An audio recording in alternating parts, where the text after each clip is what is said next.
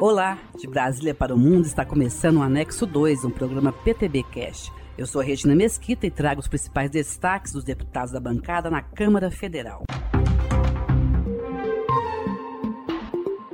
O governo federal promoveu cortes orçamentários para as políticas de combate à violência contra a mulher. Comissões da Câmara ligadas ao tema se mobilizam para buscar explicações sobre os cortes.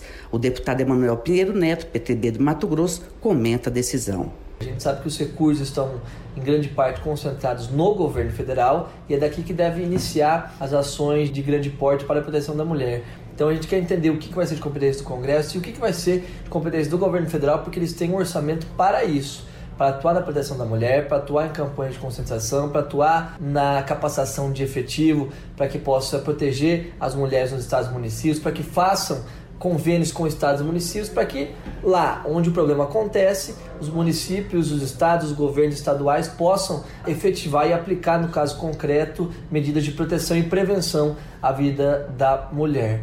Então, a gente quer fazer esse debate, poder encontrar soluções e saber do governo federal o que é que está acontecendo, por que esses recursos não estão sendo aplicados.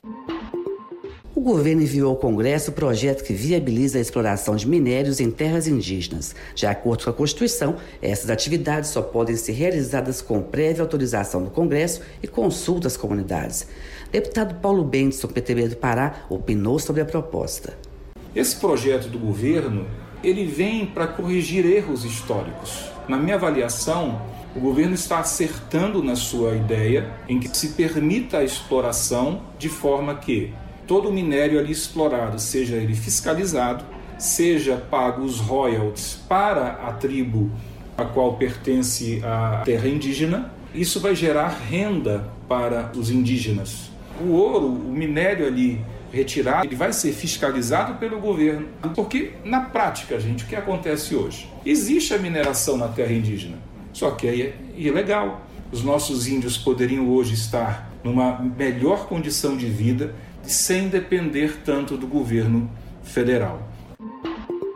O deputado Eduardo Costa, PTB do Pará, ao comentar a situação de estradas do Pará, lembrou que no Brasil alguns estados têm conseguido construir ou manter estradas, principalmente por causa das parcerias público-privadas. Muitos estados conseguiram, através de parcerias públicos-privadas, privatizar algumas rodovias, que essas rodovias são hoje exemplo para o resto do país. Se paga o pedágio, mas se tem uma rodovia de altíssima qualidade, segura, e isso para o nosso estado seria realmente necessário não deixando a rodovia pública de ser utilizada, mas poderíamos ter opções de parceria público-privadas para criar novas vias de entrada e saída na capital, dando a opção para aquele cidadão que quer uma rodovia de qualidade de pagar por isso. Eu acredito que não seria ruim ter uma opção, mesmo que fosse paga, para você ter um, uma rodovia de qualidade.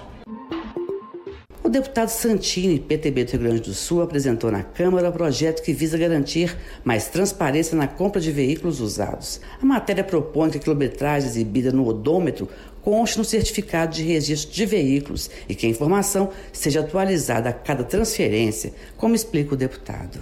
Uma das grandes preocupações sempre foi trazer garantia a quem compra um veículo usado e também segurança a quem comercializa e vende um veículo usado. Então é muito importante que se dê essa segurança ao consumidor e ao comerciante de boa fé. É hoje um dos maiores mercados, é o que movimenta, na verdade, o mercado automobilístico, na sua grande maioria, são o comércio de usados. O veículo novo, ele ainda é pouco acessível a uma grande parcela da população. E isso é, é uma proteção ao comerciante legal né, e ao comprador de boa fé. Termina aqui o Anexo 2, um programa produzido pelo PTB na Câmara.